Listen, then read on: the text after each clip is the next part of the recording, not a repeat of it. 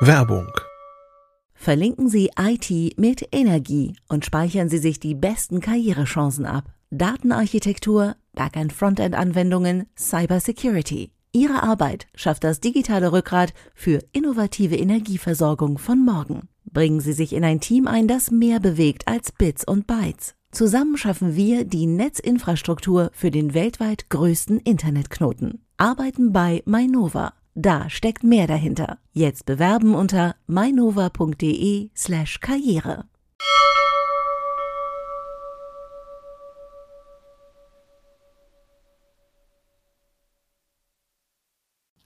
Heute in CT-Uplink Hardwarefälschungen und SSDs und USB-Sticks im Test. Bis gleich.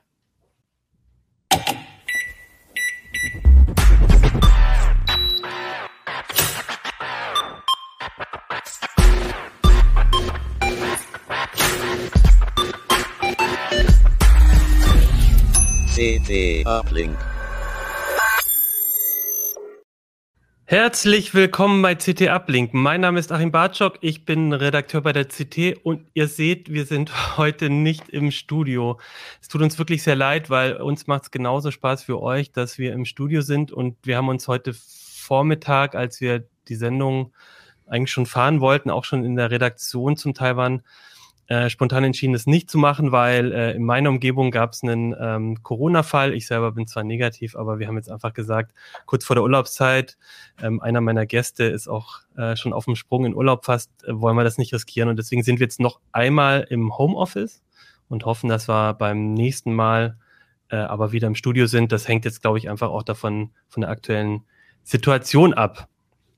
Ähm, und dafür danke auch nochmal Shahin, unser Videoproducer heute, der äh, auch schon im Studio alles schon vorbereitet hatte. Die Lichter waren quasi schon an für die Sendung. Und dann sind wir jetzt doch, äh, haben wir noch schnell umdisponiert. Ja, mit mir im Studio, nicht im Studio, oh Gott, jetzt sage ich schon automatisch, mit mir im Homeoffice sozusagen sind meine Kollegen äh, Lutz Labs. Lutz Labs, du bist unser Speicherexperte würde ich mal so sagen, unter anderem und hast für die aktuelle CT ähm, ähm, SSDs und USB-Sticks getestet. Genau, und zwar alles mit 1 Terabyte Speicherplatz. Also das ist für einen USB-Stick ja schon immer noch mal eine ganze Menge. Das ist man ja eher nicht gewohnt. Ähm, größere gibt es übrigens nicht. Ne? Also das, äh, da, zu dem Thema kommen wir ja gleich nochmal mit den äh, Fälschungen. Und äh, es gibt eine ganze Menge kleinere, aber bei den großen kann man schon sagen, die sind äh, auch so schön schnell, wie man sich das eigentlich vorstellen möchte. Ja, sehr gut, genau. Und über diese Tests sprechen wir gleich. Und du hast es schon angedeutet, es geht heute auch um Hardwarefälschungen. Und dazu habe ich äh, Christoph Windeck dabei. Christoph, hallo. Ja, hallo. Genau, du hast, äh, du, oder, also nicht, du hast nicht nur für dieses Heft, sondern, sondern eigentlich schon seit, seit Jahren, seit Jahrzehnten, guckst du dir immer wieder Hardwarefälschungen an äh, für CT. Und jetzt haben wir das nochmal in so einem Schwerpunkt zusammengestellt, auch weil, ich glaube, die ersten Fälschungen, die wir entdeckt haben, vor 20 Jahren aufgekommen sind. Genau, ich habe ich hab vor zwei Jahren einen Artikel gemacht zu 20 Jahre USB-Stick der ist im Jahr 2000 tatsächlich der erste verkauft worden und ähm, damals noch von IBM, aber schon von so einer israelischen Firma M-Systems hatte da Vorarbeit geleistet, andere auch. Und naja, und dann fiel mir auf, kurz darauf, in der Ausgabe CT 16 2002 hat unser geschätzter Kollege Georg Schnurer das erste Mal über Fälschungen von USB-Sticks berichtet. Das heißt also, USB-Fälschungen sind nur zwei Jahre jünger als die USB-Sticks selbst. Und das haben wir jetzt zum Anlass genommen, in der Ausgabe 16 2022 das mal aufzugreifen, unseren, äh, sagen wir mal, ja, wie, wie man es will, auf verlorenem Posten gegen Fälscher zu kämpfen. Denn ähm, es ist ja schon lustig, dass wir seit zwei Jahrzehnten darüber berichten und es ändert sich wenig. Andererseits liegt es natürlich auf der Hand, Betrug ist so alt wie die Menschheit und äh, es werden ja auch alle möglichen anderen IT-Produkte gefälscht, also Prozessoren, Mainboards, äh, früher mal Floppy-Disks und äh, ja, oder zumindest Marken werden erschlichen oder auch ganze Hardware gefälscht, wo man immer wieder verblüfft ist, was sie sich einfallen lassen. Gut, und darüber, da gehen wir jetzt gleich ins Detail. Davor aber noch ein kurzes Wort von unserem Sponsor.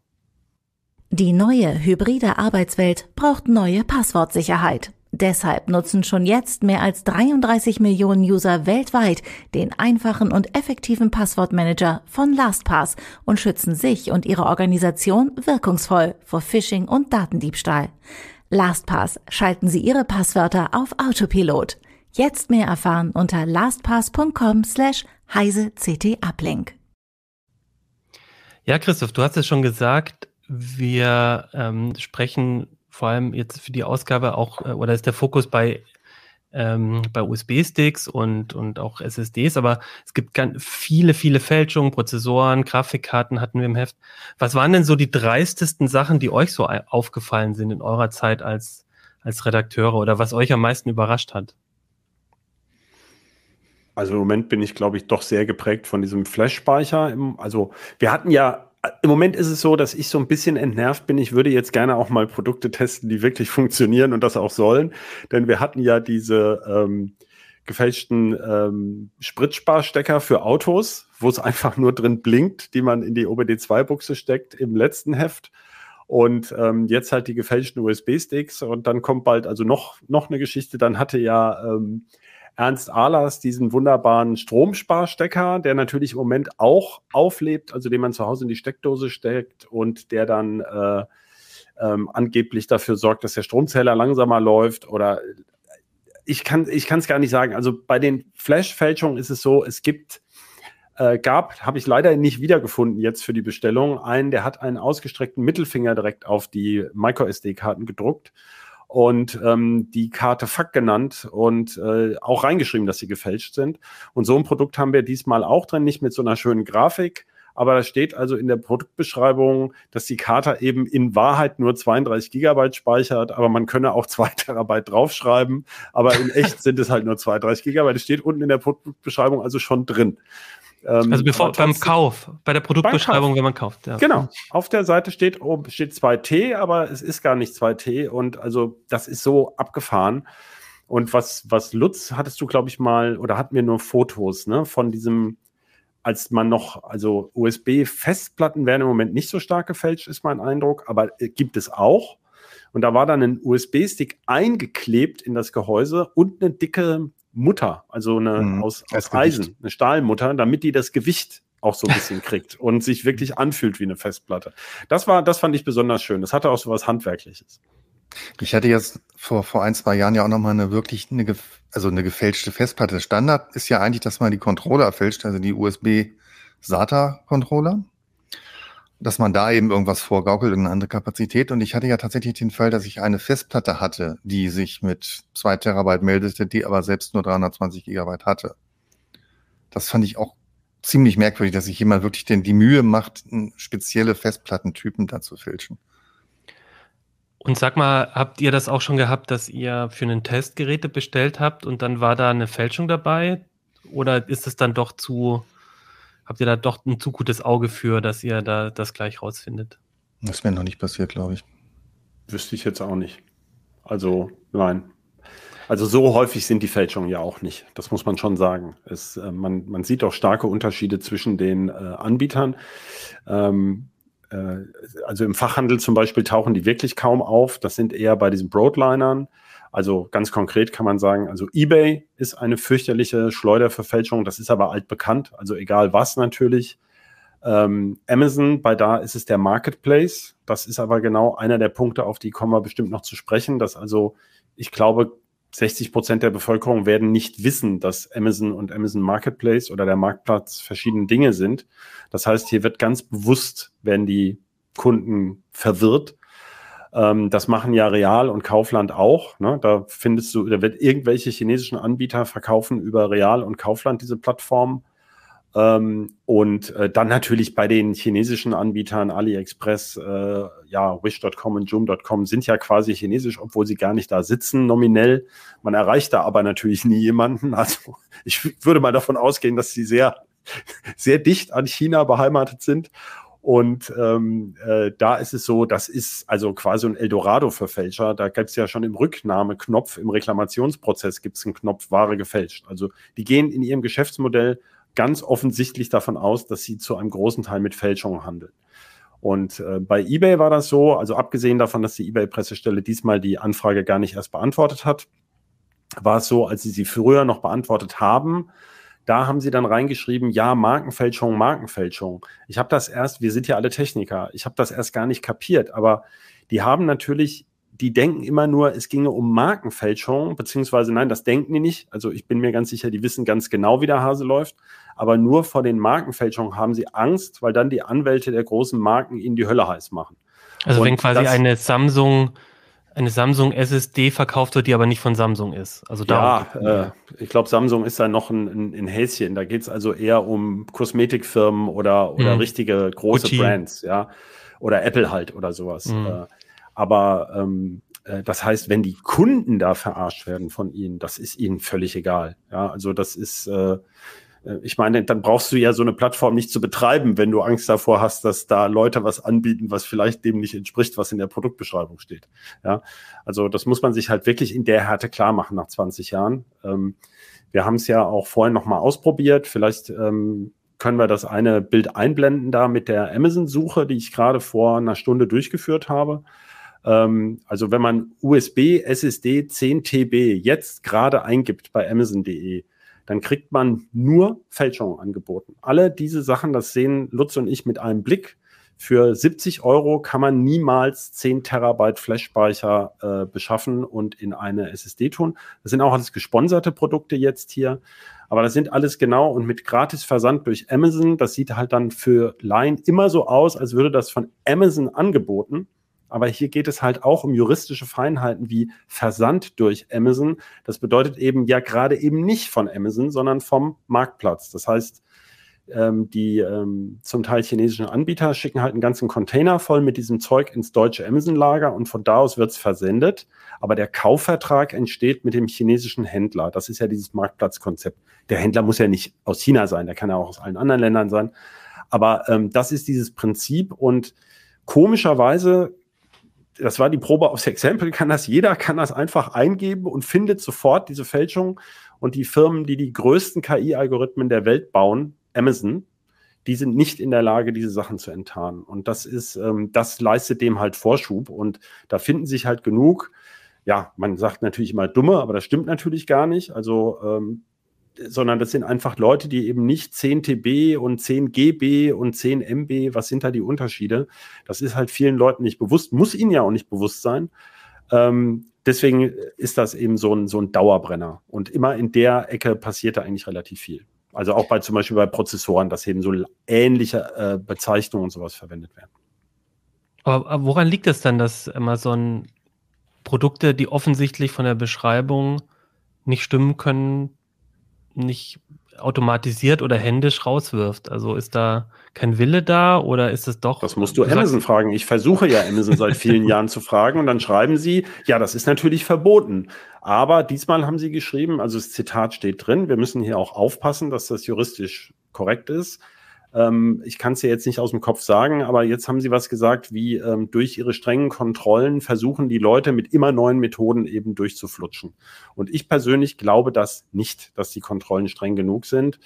Ähm, wie gesagt, mhm. nach 20 Jahren sollte es selbst Amazon geschafft haben, meiner Meinung nach. Und äh, ich finde das eben, ich finde es auch erstaunlich, dass Firmen, um mal ein paar zu nennen, wie, was weiß ich, Mediamarkt Saturn, die haben ja auch einen Versandhandel, Konrad Elektronik, Reichelt, Alternate, Notebooks billiger, äh, also alle diese Firmen, die einschlägig in dem Markt aktiv sind.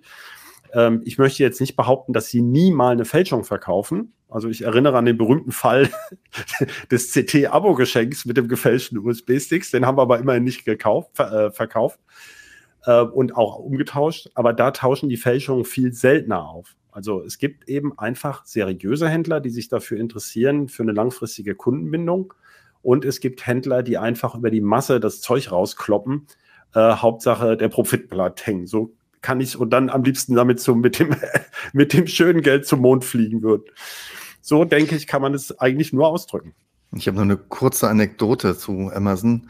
Ich hatte auch beim, bei irgendeinem Test, das war glaube ich mal letztes Jahr schon, ähm, da poppte mir bei Amazon auch eine Werbung für einen 2 Terabyte USB-Stick rein. Und ich habe dann mal spaßeshalber äh, den Support von Amazon darauf hingewiesen, dass das ja wohl nicht sein kann. Und äh, die erste Reaktion von den Support-Mitarbeitern war dann, ähm, ja, wieso? Das steht doch so auf deren Homepage. also, mhm. ja. Ich, ich habe mir tatsächlich, äh, ja, ja, ja. Das, ja, also ich denke mal, es ist einfach das Geschäftsmodell, was da gefahren wird. Das kannst du nicht prüfen. Das ist dieselbe Diskussion, wie wir sie bei ähm, Hasskommentaren im Internet haben und so. Äh, es geht ja nicht darum, ein freundliches Angebot für Menschen zu machen, sondern es geht darum, so viel wie möglich Geld zu raffen. Und das geht nur über die große Zahl an Nutzern oder auch an Anbietern im Falle von Amazon. Und wenn da wirklich jedes Angebot geprüft werden müsste, ja, dann gäbe es dieses Angebot schlichtweg nicht, weil sich das gar nicht lohnen würde. Denn äh, diese Artikel kosten ja praktisch gar nichts und der gesamte Gewinn äh, wird mit Betrug gemacht. Also dafür existieren diese Angebote ja genau. Wie bei diesen Spritsparsteckern war das Beispiel so ähnlich. Ähm, äh, oder beziehen wir es jetzt mal ganz konkret hier auf diese, auf eine Micro-SD-Karte. Also die kostet, das sind ja 32 Gigabyte Kärtchen, was kostet die im Moment irgendwie zwei, drei Euro, wird wahrscheinlich der Einkaufswert sein. Und verkauft werden sie aber natürlich für irgendeinen Preis. Es ist ja nur eine Fälschung. Das ist ja allen Beteiligten bewusst. Und äh, ähm, insofern geht es ja nur darum, diese Höhe äh, hinzukriegen und die Preise schwanken deswegen natürlich auch. Also du kannst für den gefälschten 1 Terabyte Stick mal 90 Euro zahlen und mal nur 10 Euro oder auch mal nur 7. Es ist ja völlig egal. Ähm, bei dem 90 Euro verkaufst du halt weniger, weil die Leute einfach einen Stick wollen und 90 Euro sieht teuer aus. Viele von denen, die das mit dem Terabyte und Gigabyte nicht auseinanderkriegen, denen ist ja auch gar nicht klar, was das kosten würde eigentlich. Mhm. Und, ähm, und dann hast du einfach, das Geschäftsmodell besteht ja darin, entweder sehr viele für sieben Euro oder wenige für 90 Euro zu verkaufen. Ja, das also ist ja ein total inverses Geschäftsmodell. Das hat ja mit dem realen Wert nichts mehr zu tun. Und ähm, die Plattform, ähm, allen voran natürlich eBay, also so muss man das ja sehen. Der Amazon Marketplace ist ja eine, ein Versuch, dieses eBay-Geschäftsmodell, wo dann plötzlich auch Händler drauf waren, äh, zu übertragen auf eine noch größere Plattform. Das heißt, je, im Grunde kann jeder Hinz und Kunst bei Amazon das verkaufen. Er muss sich dann da halt anmelden und angeblich werden ja auch Händler gesperrt, die gegen irgendwelche Richtlinien verstoßen. Die sind aber natürlich unter irgendeinem anderen Namen innerhalb von, ich sag mal, zehn Minuten wieder auf der Plattform. Ich habe keine Ahnung, wie lange der Prozess dauert. Mhm. Und ähm, ich meine, wenn man sich das überlegt und auf der Zunge zergehen lässt, wie einfach das ist, ähm, dann ist ja sonnenklar. Also natürlich gibt es auch unter den Händlern Leute, die sich so doof anstellen, dass sie ruckzuck von der Plattform fliegen. Aber ähm, wenn man es darauf anlegt, darüber den Leuten irgendeinen Mist zu verkaufen, dann ist das, also viel einfacher kann man es ja gar nicht mehr machen. Ich würde gerne das Zitat nochmal, weil ich habe mir das tatsächlich auch aufgeschrieben äh, von, von Amazon. Und zwar, dass Akteure mit schlechten Absichten immer raffinierter würden und versuchen, unsere Kontrollen zu umgehen. Und also da finde ich, das finde ich halt so ein bisschen schwach, wenn man halt Beschreibungen hat, wo es, also ich finde das jetzt nicht so raffiniert in so einer äh, Beschreibung irgendwie 10 Terabyte auf was draufzuschreiben, was gar nicht mit 10 Terabyte gibt. Das ist aber auch, also das wäre ja auch ein erster Tipp, den man den Leuten geben kann, wenn man jetzt Hardware kauft im Netz. Ähm, also so einen Blau Plausibilitätscheck zu machen. Also bei einem USB-Stick, genau. wie groß kann der in der Regel höchstens sein? Ein Terabyte ist das Maximale, was du im Augenblick kaufen kannst. Okay. Und es und gab mal ein, zwei Terabyte Stick, aber das ist äh, schon ein paar Jährchen her und äh, bei den damaligen Flashpreisen verkaufte der sich auch nicht so wirklich gut, nehme ich mal an. Das war irgendwas mit über 1000 hm. Euro, wenn ich mich recht entsinne. Also es gibt mehrere Kriterien. Ja. Ne? Also das eine ist schon mal, es gibt eine absolute Obergrenze, die ist bei den USB-Sticks im Moment ein Terabyte. Da muss man aber auch schon technisches Wissen haben. Denn es gibt ja USB-SSDs und wie Lutz nachher noch zeigen wird, also ein Laie kann nicht jede USB-SSD von einem USB-Stick unterscheiden. Und du siehst ja auch nicht, wie, wie groß jetzt diese USB-Sticks sind bei Amazon. Also wenn du die nicht sowieso vor Augen hast, dann weißt du ja nicht, also die müssten auch ein bisschen größer sein, üblicherweise. Aber gar nicht sonderlich viel größer. Also es ist auch schwer, das zu unterscheiden. Da ist es so, dass eben niemand im Moment mehr als ein Terabyte anbietet, seriös. Bei Micro-SD-Karten. Da kam gerade die größte mit 1,5 Terabyte, also angekündigt. Wir haben sie noch nicht. Mhm. Und da ist es so, so eine Micro-SD-Karte, ach, ähm, vielleicht sollten wir mal das Bild sehen mit den Micro, mit den ganzen verschiedenen Speichermedien, dass man noch mal so eine Vorstellung hat, wie groß die eigentlich sind. Also ähm, USB, SSDs, ja, das sind jetzt die Sticks und hier rechts sieht man eine SSD. Äh, ich meinte das, wo diese drei Produktkategorien äh, übereinander angeordnet sind. Ich weiß nicht mehr. Ansonsten kann ich es nochmal eben vor die Kamera halten. Achso, da geht es ja auch, genau. Ja, und da sieht man halt so die Micro-SD-Karte, wenn man sich jetzt den, den, die Anschlüsse da wegdenkt, dann hat man da ungefähr 11, 1,1 Quadratzentimeter ähm, Platz, also so 10 mal 11 Millimeter.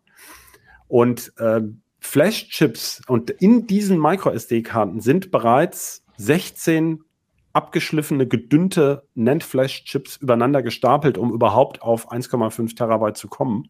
Das heißt, jeder Chip muss also schon sowas wie 96 Gigabyte speichern. Und für 2 Terabyte müssten das 128 Gigabyte Einzelchips sein. Und die sind im Moment einfach, weil die Fertigungstechnik noch nicht so weit ist, sind die, die würden seitlich rausgucken aus der Karte. Dann passt sie einfach nicht dann also man kann diese Karten im Moment noch nicht so fertigen. Das wird aber zum Beispiel nächstes oder übernächstes Jahr dann auch möglich sein. Ja, das ist also das nächste Kriterium. Aber auch da muss man technisch sehr Bescheid wissen. Also wer weiß schon, wie groß ein NAND-Flash Einzelchip mhm. ist oder wer stellt sich überhaupt vor, dass auf 0,98 Millimetern 17 äh, Chips übereinander gestapelt sind. Das ist ja mhm. den Leuten nicht klar. Woher soll man das auch wissen? Außer mhm. wenn man jetzt ganz fleißig CT liest. Ähm, das war natürlich auf der Seite eben nicht so in den richtigen Größenverhältnissen ne, dargestellt. Ja, du kannst ja nochmal hochhalten. Ich äh, wollte gerade sagen, ich habe hier, ähm, sehe ich mal so, das sind, also das ist so, so ein ganzes Kästchen mit irgendwelchen Micro-SD-Karten. Da drüber ja. ist eine kleine SSD und das ist halt nochmal der USB-Stick.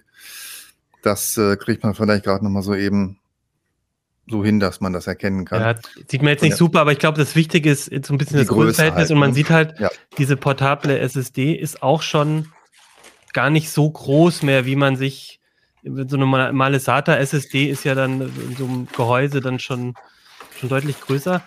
Also das wäre jetzt so der erste Punkt. Ein Terabyte ist sowieso die Grenze äh, beim USB-Stick, äh, bei der S Micro SD 1,5, aber das ist schon, die gibt's noch gar nicht. Bei SSDs, da, genau. wie, hoch, wie hoch kann man da gehen? Bei so einer SSD, da geht's doch ein ganzes Stück höher, ne? Bei einer also SSD geht es ein ganzes Stück höher, da kannst du bis zu 8 Terabyte oder wenn du wahrscheinlich unbedingt möchtest, kannst du auch 16 reinstecken oder sonst irgendwas. Ich habe also auch schon eine SATA SSD mit 20 Terabyte getestet. Mhm. Die war ähm, aber ja ähm, nicht ganz billig, wie du vielleicht anmerken ja. könntest. Ja, das äh, war ein bisschen teuer. Ja, sag's doch. Ich meine. Ja, so mehr so irgendwie, weiß ich nicht, so 13.000 Euro oder so. genau. Okay. Also das waren schon nicht, Preise. Die Mehrwertsteuer schon drin war.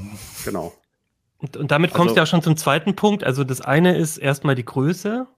Ja, ich glaube, das klappt nicht so gut. Das, kann man ähm, nur auf die Nase setzen. Das eine ist die, Christoph versucht gerade eine Micro-SD noch in die Kamera ja. zu halten für alle Zuhörer und Zuhörerinnen. Genau. Ja, aber ich glaube, die meisten kennen es ja von ihrem Handy oder manche Klar. Handys haben das ja noch mit der Micro-SD oder von Kameras manchmal. Ja, äh, ja genau. Und das, das eine ist die Größe, also manche Sachen sind einfach, die gibt es gar nicht. Und dann ist natürlich der Preis. Also auch ein Terabyte USB-Stick, wenn der 10 Euro kostet, ist das ja wahrscheinlich auch eher unwahrscheinlich oder eigentlich unmöglich. Nicht eigentlich, ja. das ist unmöglich, als ja. Neuware zumindest. So, so, normal bist du da eher bei 90 Euro, habe ich gelesen, bei, bei einem Terabyte. Ab, ja, Oder ab 90 Euro, genau. Ja, und das hat einen ganz einfachen Grund, kann man auch schnell erklären. Diese Flash-Chips, die, die, die macht man ja nicht im Hinterhof in der Werkstatt und fräst da ein paar Milliarden kleine Flashzellen hinein, sondern da braucht man eine Fabrik, ein Chipwerk für mehrere Milliarden US-Dollar. Es gibt also nicht viele Firmen, die das können und man kann sie einfach aufzählen. Das sind Samsung, SK Hynix, beide aus ähm, Korea, äh, Micron und das war es im Wesentlichen schon. Ne? Dann, ach nee, WD und ähm, WD Sandisk Intel ehemalige Sandisk, so Toshiba, jetzt WD und Kyokcha, Kyokcha, Kyokcha. Ähm, das sind die einzigen Hersteller, also vier oder fünf. Naja, Y TMC sollte man nochmal erwähnt haben. Die chinesische Firma, genau. Die chinesischen Yangtze Memory ja. Technology Corporation. Aber wenn ich zum also Beispiel so einen Kingston, wenn ich so einen Kingston USB-Stick habe, dann hat Kingston noch nicht mal, also Kingston, das man ja wirklich auch kennt als Firma, im Bereich den gar nicht selber hergestellt, sondern auch zugekauft. Jein. Weil Kingston gehört ein kleiner Teil von der Produktionsstätte von Kioxia. Okay, aber also es gibt nicht jede Firma, genau. die selbst also, von den bekannteren Marken ist, hat nicht jede eine eigene, genau. ein eigenes Werk sozusagen. Genau. Der, der wesentliche Punkt ist, es kann niemand, also nach unserem Wissensstand, aber also auch schon seit 20 Jahren, hat uns noch keiner widerlegt. Es kann niemand aus der Bresche springen und einfach Flash für ein Zehntel mhm. des Preises oder ein Hundertstel des Preises fertigen. Das ist einfach technisch äh, zumindest extrem unwahrscheinlich. Gut, Verschwörungstheoretiker werden bestimmt glauben, auf der anderen Seite des Mondes gibt es eine geheime Flash-Fabrik, die dieses, äh, die diesen Speicher fertigt. Mhm. Genau. also äh, es ist, geht eben einfach gar nicht. Also derzeit liegt der Preis ungefähr bei diesen ungefähr 90 Euro. Der sinkt natürlich ganz allmählich. Äh, aber ich würde mal sagen, man kann schon ziemlich sicher sein, dass nächstes Jahr um diese Zeit wird er auch nicht bei 10 Euro sein. Ne? Nee. Also eher bei vielleicht 80, 80 oder sowas. Ne? Ja. Und da wäre auch noch mal ein Tipp, das habt ihr auch im Artikel geschrieben, äh, vielleicht einfach mal bei einer bei einer Preissuchmaschine 32 oder Gigabyte oder ein Terabyte USB-Stick mal eingeben und dann sieht man ja schon, was so das Preislevel ist, auf dem man sich normalerweise bewegen würde, so als Check. Vielleicht nicht ja. bei Amazon nur gucken, sondern eben irgendwo, wo es so echte Vergleiche gibt. Ja. Genau. Und ähm, überhaupt mal die Warenkunde, also auch auf ähm, darauf achten, wie, was gibt es denn da für Marken, mal nach beliebteste sortieren in den Preisvergleichern mal gucken, ähm, was haben die denn für Datentransferraten, was wird denn da so genannt typischerweise. Wir haben auch in dem Artikel konkret genannt, also im Moment ist es so, unter, also Datenträger, die unter, in dieser Kapazität, die unter 60 Megabyte die Sekunde schreiben, da würde ich sagen, würde ich nur noch, also würde ich mir gut überlegen, ob ich das überhaupt möchte, weil das spricht schon dafür, dass sehr einfache Flash-Chips drinstecken oder auch ein veralteter Controller. Ja, also, und das sind so Eigenschaften, ähm, das haben wir immer wieder, dass äh, Leute dann sagen, das ist ja alles so lahm. Ja klar, wenn du gar nicht drauf achtest beim Kauf. Also man kann das auch wirklich ganz klar sagen. Bei denen, die billiger sind, steht üblicherweise keine Datentransferrate dabei. Und das bedeutet im Klartext, sie sind schnarchlahm. Also auch da hat man kein Glück, wenn man eine kauft, wo nichts dabei stand, bedeutet das nicht, ich bin vielleicht heimlich doch schnell, sondern das bedeutet, ich bin so lahm, dass der Hersteller es lieber nicht verrät. Ja, mhm. also das ist ganz klar. Und ähm, deswegen kann man auch anhand dieser minimalen Produkteigenschaften schon sagen, ähm, das ist ziemlich sicher oder das ist mit höherer Wahrscheinlichkeit nicht gefälscht. Ja. Auch wenn es ein Datenblatt gibt, ganz wichtig zu gucken, gibt es den Hersteller überhaupt? Hat er eine Webseite? Gibt es genau diese Produktnummer überhaupt? Und wenn man schon das alles nicht findet, dann deutet das schon darauf hin, dass äh, der Hersteller auch kein Interesse dran hat, dass man dazu was erfährt. Und genau, das sind jetzt die Sachen, die finde ich schon raus, bevor ich überhaupt auf diesen Kaufen-Button drücke. Also da gucke ich mir das an. Und da sind wir jetzt eigentlich auch noch nicht unbedingt im Bereich der Fälschung, weil es könnte auch sein, dass der Hersteller irgendwo 10 Terabyte draufschreibt für 10 Euro und dann kriege ich aber nur was zugeschickt ähm, mit, mit 32 Gigabyte, was draufsteht. Aber tatsächlich ist es ja so, jetzt bestelle ich sowas. Oder vielleicht auch mal ähm, ein Produkt, das plausibel ähm, ist. Und dann ist es aber eine Fälschung. Es, ist ja, es geht ja nicht nur darum, dass der Text gefälscht ist, sondern auch das Produkt. Und da wollte ich mit euch drüber sprechen, woran, also was wird da denn technisch gefälscht? Also da ist dann der Aufdruck da steht dann auch wirklich 10 Terabyte wahrscheinlich drauf, wenn mhm. ich es zugeschickt bekomme. Mhm. Die erste Frage, ist das eigentlich leicht zu fälschen? Also kleben die da einfach was drauf oder gibt es da eine Gravur? Wie, wie läuft es? Also, hier steht Portable SSD 14 Terabyte. Ne? Steht du hast jetzt so, so eine Verpackung, zeigst du gerade. Oder ja, genau. Stempel da oben schon? Genau, das ist kein Stempel, sondern das sind Aufkleber, weil die hat ja gar keine 14 Terabyte. Die kann ich ja leicht eben immer dieselbe Packung nehmen. Und so sieht mhm. diese kleine. Also da ist jetzt so ein Aufkleber aus. mit 14 Terabyte drauf auf genau, der Verpackung. Auf mhm. der Verpackung. Da heißt es 14 Terabyte SSD. Die ist zum Beispiel vom Amazon Marketplace jetzt beschafft. Und ähm, dann ist das hier einfach so ein Metallding und hat irgendwie einen ähm, USB-C-Anschluss hier. Angeblich mhm. natürlich USB 3 und so, was gar nicht stimmt. Und man, man ahnt schon, dass wir hier die aufgeknackst haben. Jetzt muss ich, die rastet immer wieder ein, die kriege ich schlecht raus. Und innen drin, also das sagt dem Laien jetzt natürlich wenig. Das könnte ja auch eine SSD sein. Wenn man ein bisschen mehr Erfahrung hat, sieht man, dass das eigentlich nur ein USB-SSD-Controller ist. Äh, USB-Stick-Controller, ähm, der übrigens auch kein USB 3.1 kann. Dazu hat er gar nicht genug Leitung. Aber also viel zu langsam ist, ist. Genau, schön ist, dass hier hinten groß mit Filzstift 14 draufsteht. Ich glaube, man kann es so ein bisschen erkennen. Mhm. Das heißt, es wird an der Hardware gar nichts gefälscht, sondern nur die Firmware in diesem winzigen Controller-Chip, ja, die wird manipuliert. Und die sagt dann dem Betriebssystem, hey, ich habe hier 14 Terabyte.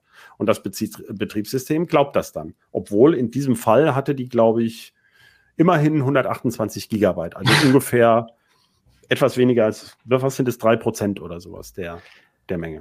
Okay, das heißt, man muss unter Umständen noch nicht mal was eingravieren, das geht aber durchaus, kann auch sein, äh, sondern da macht man ein paar Kleber drauf. Genau. Ähm, und der Gag ist eigentlich, dass, wenn man es aber an den Computer anschließt, dann sieht man erstmal 14 Gigabyte Aha, Terabyte. ist plausibel. Äh, für, Entschuldigung, ja, 14 Gigabyte wäre ein bisschen wenig. Nee, das wäre schön, dann wüsste man ja, es ist gefälscht, aber ja. es sind eben. Das heißt, ich habe mir jetzt die gekauft und stecke genau. äh, steck das ans Gerät und dann sehe ich auch 14 Terabyte. Und wie kriege ich so einen Controller gefälscht? Das kann ich ja jetzt wahrscheinlich nicht an meinem Rechner einfach mal so äh, überschreiben, oder doch? Doch, doch. Wir raten oh. aber dringend davon ab. Und zwar ist es so, dass diese Controller dazu muss man vielleicht ganz kurz überlegen. Also manche, viele Leute stellen sich eben überhaupt nicht vor, wie die Geräte im Inneren aufgebaut sind. Ist ja auch nicht, muss man ja nicht. Aber es gibt halt ganz viele verschiedene Flash-Chips mit verschiedenen Interfaces und so weiter. Und der Flash-Chip muss ja auch irgendwie verwaltet werden. Und zwischen Flash-Chip und dem Interface steckt immer ein Controller-Chip. Also ein separater Chip, der spricht auf der einen Seite zum Beispiel USB oder SD, MicroSD oder eben auch Thunderbolt oder so. Nein, da gibt es, glaube ich, keine fertigen. Aber sagen wir mal USB und SD. Und auf der anderen Seite hängen einfach die Flash-Chips dran. Und dieser Controller funktioniert eben wie in einer Festplatte der Controller, der dann eben die äh, Motörchen ansteuert und die Scheiben, nur dass es hier eben die Flash-Chips sind. Und diese Controller gibt es von verschiedenen Firmen. Bei den Fälschungen sind es meistens Firmen, die man kaum kennt, irgendwelche chinesischen oder taiwanischen Hersteller. Und die haben eben eine Firmware und da schreibt man in die Firmware eben einfach was anderes rein. Und weil die Hersteller, die diese Controller herstellen, das sind ja nicht die Hersteller der USB-Sticks oder der USB-SSDs, sondern die verkaufen nur ihre Controller plus die Software. Und der USB-Stick-Hersteller oder Micro-SD-Kartenhersteller, der kauft den Controller und die Flash-Chips, fügt das zusammen und je nachdem, was er da zusammengefügt hat, muss er ja in der Firmware jetzt sagen, wie groß bist du denn? Das ist ja ein ganz normaler Prozess. Und da gibt es eben Programmiertools für. Das sind spezielle Tools, speziell für diesen einen Controller. Es gibt also nicht ein Programmiertool für alle Controller dieser Welt, sondern es gibt welche für, die sind auch meistens tatsächlich auf Chinesisch, weil das ist ja nur für chinesische Firmen interessant. Aber wir reden, wir reden von Software. Also ich brauche jetzt nicht eine spezielle äh, Hardware, genau. äh, Hardware-Device, um das zu Nein, machen, nein, du kannst das einfach Software. so überschreiben. Die werden wahrscheinlich im, in der Serie gar nicht so programmiert, sondern über ein anderes Interface. Ist aber, spielt keine Rolle. Es geht jedenfalls bei vielen so. Der Witz ist nur, diese Software-Tools, die sind natürlich nicht öffentlich, sondern das sind Werkzeuge für Kunden dieses Controller-Herstellers. Und es gibt eine Webseite USB-Dev für USB-Devices.ru in Russland. Die haben ganz viele dieser Versionen, dieser gecrackten Versionen. Und da geht es schon los. Das sind also meistens illegal beschaffte Tools, vermuten wir jedenfalls. Und nach meinen Versuchen sollte man diese Downloads auch nur auf einem Rechner auspacken, den man anschließend klein sägt oder entsorgt, weil da gehen so viele Virenscanner-Warnungen an, das mhm. liegt ja auf der Hand. Also immer da, wo Betrug und sonst was im Spiel ist, äh, ist natürlich auch alles andere nicht weit. Und ähm, Deswegen ist das also wirklich nur für Spezialisten und tatsächlich auch zum Beispiel Forensiker, also Datenforensiker und Datenrettungslabore. Die haben natürlich auch so eine Software, denn wenn man von so einem USB-Stick oder so einer MicroSD-Karte Daten retten möchte, dann kann es sein, dass man wirklich in dem Controller nachgucken möchte. Also man kann ja theoretisch die Flash-Chips runterlöten äh, und daraus die Daten retten. Dazu muss man aber genau wissen, wie der Controller die Daten da drin verteilt hat und so. Und das ist bei jedem Chip halt anders. Und da gibt's aber Leute, die sich mit sowas beschäftigen. Also das ist theoretisch möglich. Da gibt's auch YouTube-Videos zu, die das erklären. Man stellt aber fest, wenn man so ein YouTube-Video guckt, was man dazu alles wissen muss. Also der entscheidende Teil, den verschweigt das Video, weil man hat ja nie genau diesen Chip mit genau diesen Flash-Chips und diesem Tool in diesem Versionsstand an dem Stick, wo man nun gerade die Daten verloren hätte. Ne? Und theoretisch könnte man die Sticks also sozusagen reparieren, indem man sie auf ihre eigentliche Kapazität zurücksetzt. Ja, aber das kann man viel einfacher machen, indem man einfach nur eine Partition macht in der Größe. Und trotzdem raten wir davon ganz dringend ab, weil natürlich ist da ja kein hochqualitativer Speicher drin. sondern die sind ja nur zum Betrug gedacht. Ja, ähm, das heißt, das ist der letzte Ranz, den man da ähm, geliefert kriegt bei diesen äh, Betrügereien. Und die will man auch gar nicht benutzen. Also ähm, man, man zahlt ja auch einfach totalen Quatsch dafür, sondern man kann ja, äh, wir haben auch Preislisten äh, reingetan in unsere Artikel. Also man, Flash ist so billig, also mit 32 Gigabyte, ähm, das kostet quasi nichts mehr, irgendwie drei, vier Euro oder so. Also ihr würdet auch nicht empfehlen, einen ein Terabyte Stick, der in Wirklichkeit nur 128 Gigabyte hat, zu kaufen, weil er gefühlt vielleicht in die Nähe von einem echten nein, 100 Gigabyte. Ja, ja, verstehe ich schon. Einfach nein. Aber das erklärt nochmal, das ist doch relativ einfach. Das heißt, ich brauche, ich muss jetzt nicht in dieser Firma arbeiten und heimlich so nachts nochmal ein paar Sticks irgendwie anders konfigurieren, sondern die Software ist da draußen und jemand mit ein bisschen krimineller Energie und einer Manufaktur, sage ich jetzt mal, oder irgendwas, der der macht das halt dort. Äh, ich habe mich gefragt, ist das nicht eigentlich auch ein Riesensicherheitsthema, dass man bei so einem USB-Stick oder so einfach mal den Controller umschreiben kann? Also ja, aber da jammern wir ja auch schon seit okay. 15 Jahren dran rum.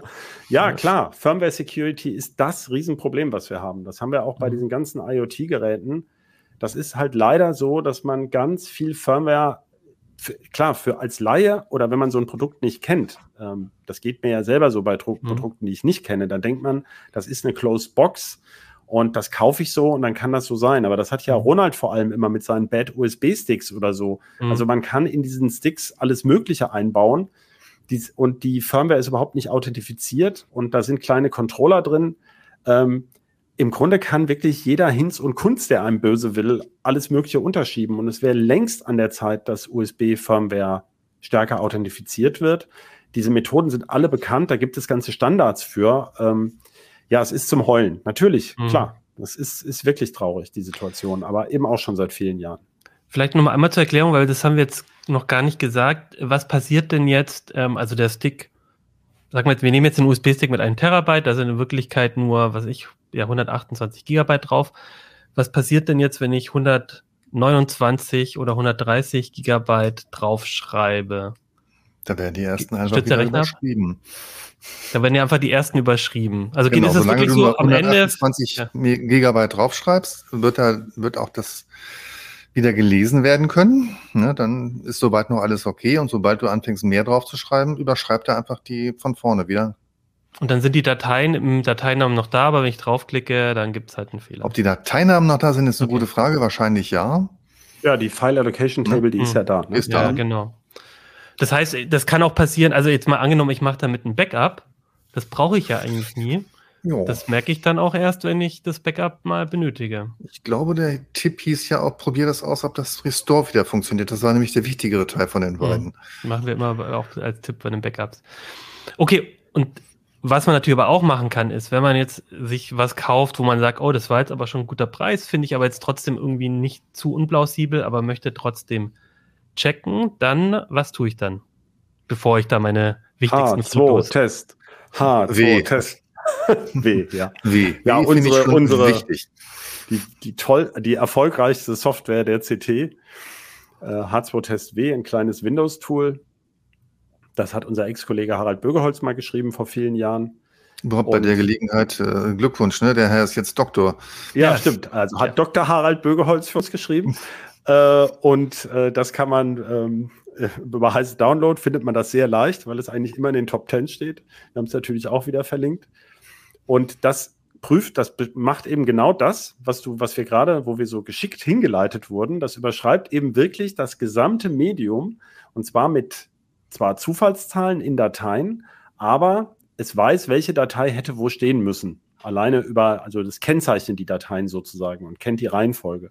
Und deswegen kann das Tool dann bei einem Leseschritt, kann es feststellen, wann eine Datei verfälscht ist oder defekt und ähm, welcher Kapazität das ungefähr entsprach. Ja, und damit kann also das Tool funktioniert. Es ist also bisher empirisch sozusagen nachgewiesen, äh, das tut. Hat, also wir kennen jedenfalls keinen Fall, wo es sich geirrt hätte. Es kann natürlich sein, dass ein Datenträger so kaputt ist, dass er gar nicht mehr geht oder, ähm, aber äh, kann man schon davon ausgehen, dass das funktioniert und ähm, da würden wir dazu raten, jeden Datenträger, den man frisch gekauft hat, äh, zumindest wenn man da Zweifel hat, mit H2 Test W einmal auszuprobieren. Und hier sieht man schon ein typisches Problem. Also wir zeigen jetzt gerade einen Screenshot. Ja. Wir, wir, sehen einen Screenshot von H2 Test W und hier sieht man zum Beispiel eine Schreibrate von 19 Megabyte pro Sekunde ungefähr. Und deswegen habe ich hier jetzt für den Test auch nur 70 Gigabyte eingestellt. Ähm, das reicht bei den meisten weil sie ja viel weniger als 70 Gigabyte haben. Bei diesem 128 Gigabyte Beispiel hat er, ist der Test wirklich positiv durchgelaufen. Dann habe ich danach nochmal 300 eingestellt. Warum habe ich das gemacht? Ja, weil bei dieser größten 16 Terabyte SSD gefälschten, die wir hatten, die auch nur mit 20 Megabyte schreibt, würde der Test eben sowas wie 400 Stunden dauern. Das ist, äh, sind eben so zwei, drei Wochen, wo der Rechner durchlaufen muss. Ähm, also man kann das auch beim Raspi machen, kommen wir gleich zu. Aber das deswegen ist eben, die sind nicht zufällig so lahm, diese Sticks, sondern äh, ist, das ist auch so ein Irrsinn, wo ich mich jedes Mal wieder drüber aufregen kann. Weil ich meine, wenn man jetzt tatsächlich einen 16 Terabyte Datenträger hat für große Backups, dann ist der sowieso sinnlos, wenn er nur mit 20 MB die Sekunde schreibt, mhm. weil man wartet ja Stunden, bis man alleine mal ein Gigabyte oder sowas draufgeschrieben hat oder 10 oder so. Ähm, das ist also auch schon so ein Quatsch. Eigentlich möchte man da dann so eine schnelle SSD haben, die Lutz gleich vorstellt, die auch mal mit einem Gigabyte pro Sekunde schreibt. Also wo man auch wirklich ordentlich schnell Daten draufkriegt. Deswegen also bei, ist das ja auch schon so ein Case. Ja? Also bei dem Beispiel hättest du gar nicht, hätten eigentlich zehn Sekunden gereicht und du hättest schon gesagt, allein diese Schreibrate, die passt irgendwie wahrscheinlich die nicht zu dem Produkt. Die Schreibrate deutet ganz gefährlich darauf hin, dass es ja. eine Fälschung ist, ja. Ja, wobei es auch welche gab, also zuletzt vor für vier, fünf Jahren, die haben zum teilweise nur mit drei oder sechs Megabyte Sekunde geschrieben. Also die haben sich so gesagt schon verbessert. aber die Fakes äh, also, sind schon besser. Genau, also die haben zwar blaue Isolatoren durchweg, also das, äh, die steht natürlich immer USB 3 drauf, sonst kriegst du das ja nicht mehr verkauft. Es ist aber nur ein USB 2 Controller, weil aber die Farbe für USB 3 halt immer dieses Blau ist im, im Isolator, machen sie die halt blau. Die Leute sehen ja nicht, dass da die Hälfte der Kontakte fehlt. Und da, aber selbst mit USB 2 wären 40, 45 Megabyte möglich. Und äh, also selbst davon ist es weniger als die Hälfte. Und das ist halt für so große Datenspeicher äh, der totale Quatsch auch schon. Ja. Genau. Okay. Und ähm, ich komme noch kurz auf Linux und macOS. Es gibt also eine, eine Software, die nennt sich F3. Das steht für ähm, äh, Fight Fake Flash, glaube ich. Und ähm, also einfach der Buchstabe F und eine, eine 3. Das kann man bei den meisten Linux-Distributionen gleich aus dem Software-Repository installieren, wenn es nicht schon vorhanden ist. Und für macOS kann man das auch an den Start bringen. Und das ist halt auf der Kommandozeile, aber das tut dasselbe wie H2Test W. Also ähm, da der Autor davon hat auch mit dem Harald zusammengearbeitet und äh, die, die nutzen dasselbe Prinzip. Und da gibt es auch eine Kurzversion, die nennt sich F3 Probe, die ist mit in dem Softwarepaket mit drin und die macht so einen Schnelltest, der auch ziemlich zuverlässig ist. Ja? Also unsere Aussage wäre immer, wenn der Schnelltest oder ein kurzer Test mit einer kleineren Datenmenge, wie zum Beispiel 70 Gigabyte, schon schief geht, dann ist es ziemlich klar, dass das Ding gefälscht oder defekt ist. Kann ja auch kaputt sein. Ja? Will man ja auch wissen, will man ja auch reklamieren. Und ähm, wenn der Test, der Kurztest durchläuft, ist es natürlich keine Beweis dafür, dass das gesamte Speichermedium funktioniert. Dann sollte man immer einen vollständigen Test machen, des gesamten Speichermediums. Ja, mhm. Das wird dann einmal überschrieben. Das macht auch das Flash jetzt nicht übermäßig kaputt. Das ist also wirklich nur eine Überschreibung. Und danach kann man sehr sicher sein, dass dieses Speichermedium äh, zuverlässig funktioniert. Weil Flash ist an sich ein zuverlässiges Medium. Okay, und du hast das Wort reklamieren jetzt schon gesagt. Dazu würde ich auch gleich nochmal, halte ich noch eine Frage an dich, aber vorher nochmal ein kurzes Wort von unserem Sponsor.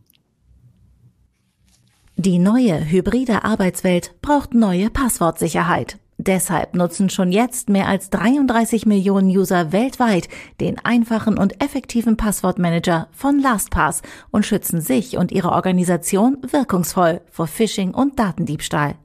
LastPass schalten Sie Ihre Passwörter auf Autopilot. Jetzt mehr erfahren unter lastpass.com slash heise ct uplink.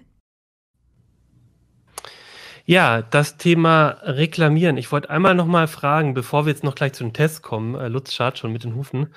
Ähm, jetzt habe ich natürlich, naja, du, ja, ähm, jetzt habe ich das rausgefunden, dass ich hier überraschenderweise, als ich mir einen Terabyte-Stick für 10 Euro bei äh, eBay geschossen habe äh, irgendwie oder beim Amazon Marketplace. Jetzt überraschenderweise ist das ein Fake. Hm, wie geht's jetzt weiter? Kann ich den in den Müll schmeißen, weil das hat eh, ich habe eh keine Chance oder wie, äh, wie Nein, kann ich das, das reklamieren? Genau, also innerhalb der ersten 14 Tage kann man im Versandhandel, und es geht ja hier um Neuware angebliche, sowieso vom Kaufvertrag zurücktreten. Das wäre eigentlich das, was ich empfehlen würde und einfach sagen, ich schicke den Mist zurück, da habe ich keine Lust drauf. Ähm, es ist allerdings so, dass ja mittlerweile manche Händler nicht mehr das Rückporto übernehmen. Ja, also äh, insofern muss man sich genau überlegen, ob das der richtige Weg ist. Ansonsten reklamiert man ganz normal. Wir haben probeweise ungefähr so ein Drittel von dem ganzen Gerümpel, was wir da gekauft haben. Also bei Amazon funktioniert das zum Beispiel ziemlich gut. Das, also um mal, gibt ja auch viele positive Gründe, warum Amazon so groß geworden ist. Ähm, ansonsten kann man eben reklamieren. Und das hat eigentlich in allen Fällen letztlich geklappt. Also wir mussten nichts davon nach China zurückkriegen und haben trotzdem, da wo wir es probiert haben, immer unser Geld wiederbekommen, auch innerhalb endlicher Zeit. Aber es, es, gibt eine Spezialität, das muss man sich klar machen. Viele der Händler, mit denen man das zu tun hat, die wissen natürlich ganz genau, dass sie betrogen haben. Das sagen sie einem natürlich nicht, aber natürlich wissen es beide Seiten. Äh, insbesondere wenn man mit dem Argument H2-Test W kommt, das ist in der Szene wirklich auch bis China bekannt. ähm, man kann auch einen Screenshot mitschicken und so weiter. Aber es gibt da so Spezialisten, die handeln und wir hatten das gehört und wollten das ausprobieren und wir haben so einen eBay-Spezialisten gehabt, der, der fing dann wirklich an zu feilschen. Das war eigentlich ganz lustig. Der hat, da waren wir also schon weit nach den 14 Tagen. Und dann haben wir geschrieben, ja, geht nicht. Und dann hat er gesagt, oh, das täte ihm aber sehr leid. Und er würde also ohne Probleme, hat er, glaube ich, ungefähr, das Ding hat, glaube ich, 10,22 Euro gekostet und er wollte uns 4 Euro zurücküberweisen. Das ist ja nett. Genau. Und dann haben wir aber gesagt, nee, das Ding geht ja gar nicht. Also es geht ja auch nicht für 6,22 Euro, haben wir dann ja immer noch. Äh, also da müsste er schon den vollen Kaufpreis erstatten. Und dann hat er uns zurückgeschrieben, ja, das täte ihm leid. Das würde nämlich eigentlich nur 8,56 Euro, also das weiß ich jetzt nicht mehr genau, kosten. Und die anderen Steuern, hat also wirklich das Wort Steuern verwendet, da sieht man auch, wes Geistes Kind die sind, ne? also boah, ist der böse Staat, ne? ähm, die kämen von eBay, also eBay-Steuern. Und die können er uns ja überhaupt nicht erstatten. Und da haben wir ihm dann geschrieben, okay, das Ding geht ja immer noch nicht. Und wenn er sich weiter so, also wir wollten jetzt die 10,22 Euro haben, ansonsten würden wir jetzt den eBay-Support einschalten. Ah, plötzlich, dann hieß es also, ah ja, gar kein Problem und so. Und dann ging es halt doch.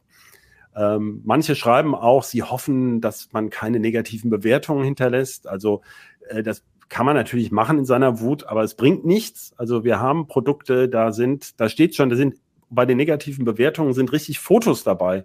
Ähm, also wir haben ja hier diese eine äh, schöne SSD, ähm, wo ähm, das wäre jetzt noch mein letztes, das ist mein Highlight. Also ich zeige es mal, kann, äh, können wir vielleicht auch noch mal das Bild einblenden, wo man das deutlicher sieht. Also das ist das SSD-Gehäuse, genau. Und hier sieht man in dieser linken SSD, da ist nichts drin, außer ein kleines Platinchen. Und da ist wirklich ein USB auf äh, MicroSD-Adapter eingebaut mit einem Controller-Chip. Und da steckt, ist eine Steckfassung, in der eine Micro, also eine gefälschte MicroSD-Karte steckt. Das ist wirklich der Hammer. Und das Ding wurde als USB 3.1 SSD und so verkauft. Auch ganz hübsch in so einem, in so einem hübschen Pappkarton. Also ganz, ganz cool eigentlich äh, äh gemacht. Wir können mal wieder zurück vielleicht auf meine Kamera. Ähm, also hier wirklich so ein so Bio-Kartönchen, sag ich jetzt mal. Ne? Natürlich auch immer CE-Zeichen, ist alles drauf. Also alles super. ähm, also wirklich haben sich richtig Mühe gegeben und so war es so eingepackt und hatte ein Kabel dabei, ganz hübsch und innen steckt dann so eine Micro-SD-Karte. Äh, wo war ich? Ähm, genau, also äh, und die habe ich extra genommen, weil in den Bewertungen schon stand, dass sie so aufgebaut ist. Also da war eine Bewertung, da hatte einer genau dieses Foto schon gemacht und ich wollte das gerne halt in die CT bringen. Ich meine, wir kochen ja auch noch mit Wasser. also ich hätte ja noch 30 weitere und die hätte ich alle aufknacksen müssen und dann wäre das nie so schön gewesen. Habe ich also extra die genommen und also es bringt überhaupt nichts und laut dem, ich glaube, die war jetzt von, mag sein, dass die von AliExpress oder sowas war, angeblich wurden da mehrere hundert oder tausende sogar verkauft. Da steht ja dabei, wie viele schon erfolgreich verkauft wurden. Ich weiß nicht, ob das auch gefälscht wäre. Das wäre ja dann eine Fälschung der Plattform, aber da sind, also die sind überwiegend sind die Kunden ganz zufrieden mit ihren Fälschungen. Also das bringt schon mal, darauf kann man sich gar nicht verlassen. Die haben halt noch nie mehr als 20 Gigabyte draufgeschrieben, wahrscheinlich. Genau, das heißt, schön, dass du das Stichwort noch gibst. Ich habe es im Artikel ausgerechnet. Also wenn man ähm, ein Handy macht, ich habe mal bei meinem Handy geguckt, ich habe auch ein relativ modernes, da ist ein Bild, je nachdem, so drei Megabyte groß. Ne? Und da kannst du also, selbst wenn du nur 8 Gigabyte hast, kannst du ja schon fast 3000 Bilder machen in diesen ersten 8 Gigabyte. Wer macht mit seinem Handy in den zwei Jahren mehr als 8 Gigabyte Bilder?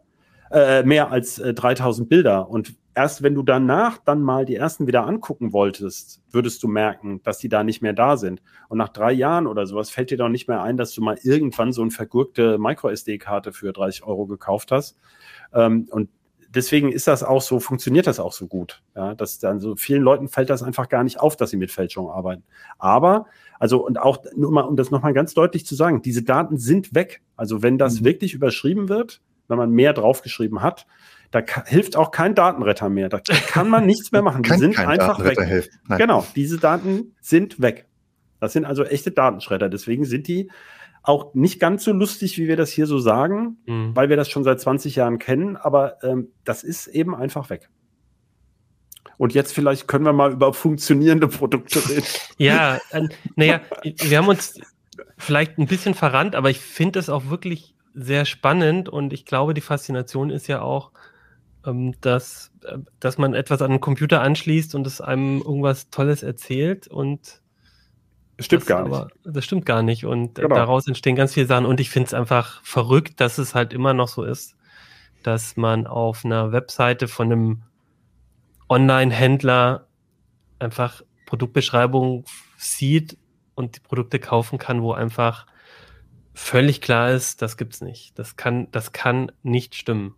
Ach so, ein allerletztes noch. Nicht, dass der falsche Eindruck entsteht.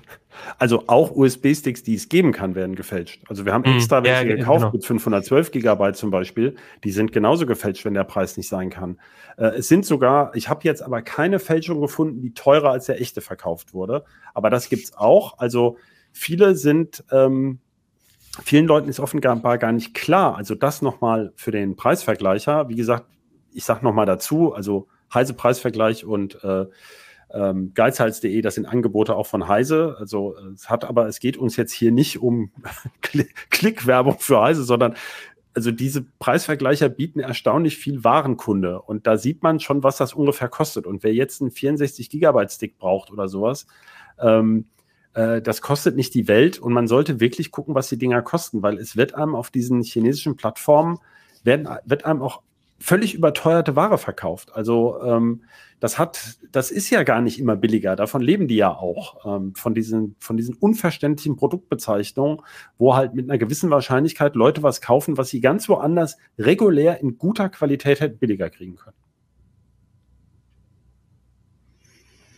Ja, Super, super interessant. Ja, vielen Dank. Ja, lasst uns am Ende, vielleicht, wir müssen ja nicht ganz so lange drüber reden, aber lasst uns am Ende nochmal über den zweiten Teil dieser Strecke auch äh, sprechen, äh, mit dem Verweis auch im Heft die Details, äh, dass nämlich, wie ist es jetzt mit den Geräten, die man, die man so bekommt, die am Ende dann doch in Wirklichkeit ein Terabyte drauf haben? Weil das hast du dir genau angeguckt, Lutz. Also du hast auch USB-Sticks und SSDs mit 1 Terabyte gefunden, die nicht gefälscht waren. Das ist ja schon mal eine schöne Nachricht.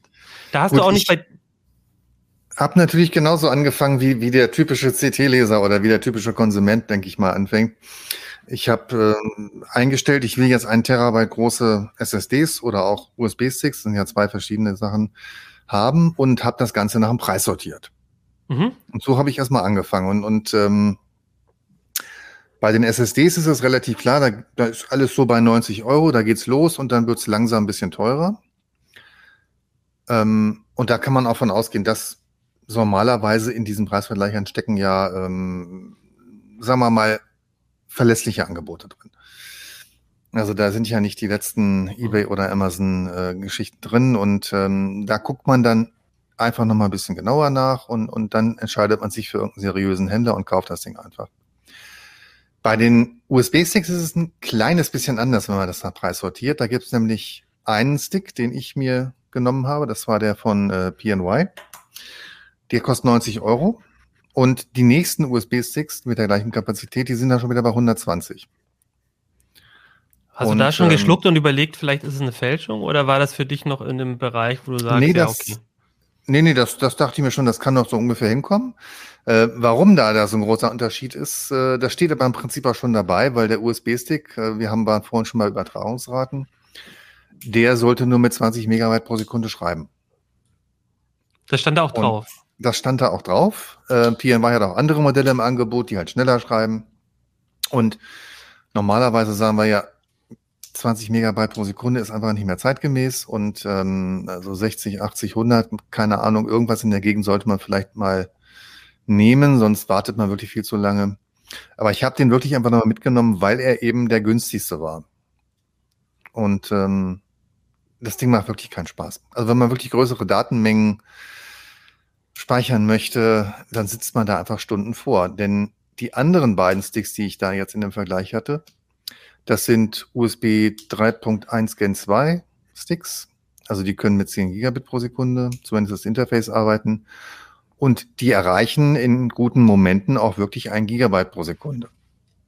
Und nicht nur, ähm, er, er schreibt übrigens mit 40 Megabyte pro Sekunde, nicht mit 20 wie angegeben. Also man kann positiv hervorheben, er schreibt schneller als angegeben. Aber schon so äh, schneller als dort äh, beschrieben ist. Und ja. die anderen beiden sind von Kingston und Silicon Power, habe ich gesehen. Genau, die anderen genau. beiden sind von Kingston und, Silicon Power. Und ist es dann ähm, einfach ein der kam mir tatsächlich so fürchterlich bekannt vor. Ich weiß nicht, ob man ihn so erkennen kann. Ich dachte, ich hatte schon mal so ein Ding im Test, aber ähm, ja, wusste ich jetzt auch nicht. Das ist also ein relativ kleiner auch. Und der ähm, Kingston Stick habe ich gerade Kingston gesagt? Silicon ja. Power Stick war. Das hier ist der Kingston, der halt äh, auch noch sich so ein bisschen ausschieben lässt hier, damit dann der, der ein bisschen geschützt ist, der Schieber. Äh, das ist übrigens auch eine ganz nette Geschichte. Eigentlich ähm, gab es den zur Zeit äh, der Recherche noch gar nicht. Der ist jetzt plötzlich erst rausgekommen und äh, bis, bis dahin gab es den nur mit einem USB-C-Anschluss da wusste selbst die Pressestelle nicht, äh, warum wir so einen Stick haben und äh, es hat ein bisschen gedauert, bis sie das rausgefunden haben. Genau, und der Unterschied, also warum ist der so viel langsamer? Weil einfach die, die Technik veraltet Die Technik da drin, also das Flash ist natürlich ähm, wahrscheinlich eine Ecke schlechter, also einfach mhm. langsamer. Und die Controller, die da drin hängen. Wir haben ähm, ja im Vergleich zu den SSDs, ich habe einen eine SSD, in der der gleiche Controller drinsteckt wie in einem der Sticks. Das heißt also, mhm. eigentlich sind da die Übergänge inzwischen fließend. Wenn die die gleichen Controller benutzen, mhm. dann ist das eigentlich völlig egal, in welcher Bauform das Ganze nun an, an einen USB-Port dran gebaut wird. Und ähm, das sind inzwischen schnelle Controller, da hängt ein NVMe-Interface hinten dran. Und ähm, ja, das kommt dann eben mit, mit zwei Lanes, tatsächlich mit zwei PCIe-Lanes hinten raus aus diesem Controller und äh, erreicht dann wirklich ähm, nette Werte, kann man nicht anders sagen. Mhm. Und will man ja, also ich überlege jetzt schon die ganze Zeit, während du erzählst, ob mir irgendwas einfällt, warum ich einen Terabyte-Stick äh, haben möchte und ein bisschen Geld spare, weil mir diese 40 Megabyte pro Sekunde ähm, ausreichen, aber bei so einem großen Gerät fällt mir eigentlich nicht viel ein. Ne? Selbst bei so einem Backup, das irgendwie im Hintergrund läuft, das, ja, man will das einfach nicht haben. Nee, dann, also Lutz und ich haben schon mal diskutiert über ein Projekt, wo wir gesagt haben, wenn ich mir so meine Fotosammlung angucke, also ich fotografiere jetzt seit auch ziemlich genau 20 Jahren digital, habe bisher noch wenig Lust gehabt, alte Sachen zu scannen. Und wenn ich dann wirklich immer die, so die Urlaubsbilder aussortiere, das sind insgesamt von den Urlaubsbildern, wo man dann sagte, die zeigt man auch mal, also so 100 bis mhm. höchstens 200 pro Urlaub. Ähm, ja, das sind nicht viel mehr als 500 Gigabyte oder sowas, wenn man die jetzt in Full HD oder auch 4K darauf ablegt. Ja, also statt zum Beispiel NAS laufen zu lassen, kann man sich auch so einen großen Stick in den Fernseher stecken, äh, wenn man die gerne mhm. am Fernseher anguckt und da drin stecken lassen und hat sozusagen, also man braucht kein Netzwerk, äh, das steckt dann da immer drin. Man hat in, im Grunde noch so eine Art zusätzliches Backup. Gut, es ist auch eine Fehlerquelle, also man, Daten fliegen dann immer irgendwie rum und man kann sie da ja auch nicht verschlüsseln. Aber ähm, wenn das also sozusagen zum Präsentieren so gedacht ist, ähm, und da könnte man ja sagen, okay, ich schreibe den Stick einmal voll, äh, mhm. dann dauert das irgendwie ein paar Stunden, aber ähm, auf dem Fernseher ist das ja egal. Also schneller gucke ich mir die sowieso nicht an. Also, zum, zum, also dafür. Kommt noch deine das, Verwandtschaft an, wie schnell die durch deine Bildersammlung durch. Die schlafen sowieso auch bei 80 immer schon ein. Insofern nutzt es gar nichts. Ähm, Beim Lesen sind die Sticks ja auch ein bisschen schneller. Ja. Genau, beim Lesen sind die auch schneller. Ist ja Flash-Speicher so üblich. Also es gibt so, so Grenzfälle oder wenn man jetzt, aber ich meine, wer macht das noch? Wenn man ein Auto hat mit USB-Anschluss für ein MP3-Sammlung äh, oder mhm. sowas, da könnte, aber dafür ist er jetzt auch wieder fast ein bisschen groß. Ähm, aber ich bin mir ganz sicher, unsere Leser kennen, äh, Zuschauer in diesem Fall äh, und Zuhörer, Zuhörerinnen kennen Fälle, wo man so einen Stick einsetzen wollte. Aber das mhm. stimmt schon. Also das ist grenzwertig. Und da ist halt die Frage, ob man diese 30 Euro dann, die der weniger oder ja doch 30 Euro, die er weniger kostet ungefähr, ob, ob gut, es sind 30 Prozent jetzt in den Fällen, aber ja, ob man trotzdem, ob man trotzdem sagt, ach komm, oder ob man nicht vielleicht dann lieber einen ähm, einen 500 Gigabyte Stick kauft, der dann nochmal ein ganzes Stück. Ich glaube, wir brauchen da nicht so lange drüber ja. zu philosophieren. Ja, ja. Das ist Ich versuche ja nur den Leuten, weil ich, ich, ich weiß ja genauso wie du, Christoph, dass wenn ich das jetzt alles erzähle, dass uns Leute, die in die Kommentare schreiben werden, für mich genau der richtige Stick. Genau. Er ist einfach billiger und dafür lahm, weil es einfach bei dem Flash-Speicher Qualitätsunter also Geschwindigkeitsunterschiede gibt. Und in USB-Sticks wird sowieso eben das lahmste Flash eingebaut normalerweise, was man irgendwie findet. Ähm, was also für SSDs und Speicherkarten alles mhm. zu, zu tranig war, das kommt dann in billige USB-Sticks. Und deswegen gibt mhm. es die halt auch mit einem Terabyte, weil es geht. Und äh, das muss man halt wissen, dass man sich darüber vermutlich ärgern wird, wenn man so einen Stick kauft und sich eben mehr erhofft hat. Okay, und bei den Portable SSDs, die du getestet hast, da ist ja, also da ist der Einsatz, denke ich, für die meisten sowas wie nochmal so ein Backup oder vielleicht zum Mitnehmen von Daten. Irgendwie, ich möchte jemanden diese Urlaubsfotosammlung, der guckt sich die nicht mit mir gemeinsam an, aber ich würde sie ihm gerne mal mitgeben oder irgendwas. Ähm, die sind ein bisschen größer und gibt es auch mit einem Terabyte und sind so ein bisschen günstiger, würde ich sagen, genau. als so ein USB-Stick mit einem Terabyte. Ne? Das Ganze geht auch ab 90 Euro los. Die eine, die Crucial SSD, ist im Laufe des Tests plötzlich um 10 Euro nach oben gesprungen. Warum auch immer. Und äh, sie sind genauso hosentaschentauglich eigentlich, wenn man sich ähm, die Kabel mal wegdenkt, aber die passen ja auch noch in der Hosentasche. Und ähm, sie sind grundsätzlich ähm, etwas länger schnell, kann man fast sagen. Also meistens, äh, weil, weil sie die natürlich durch die größeren Gehäuse die Wärme besser abführen können.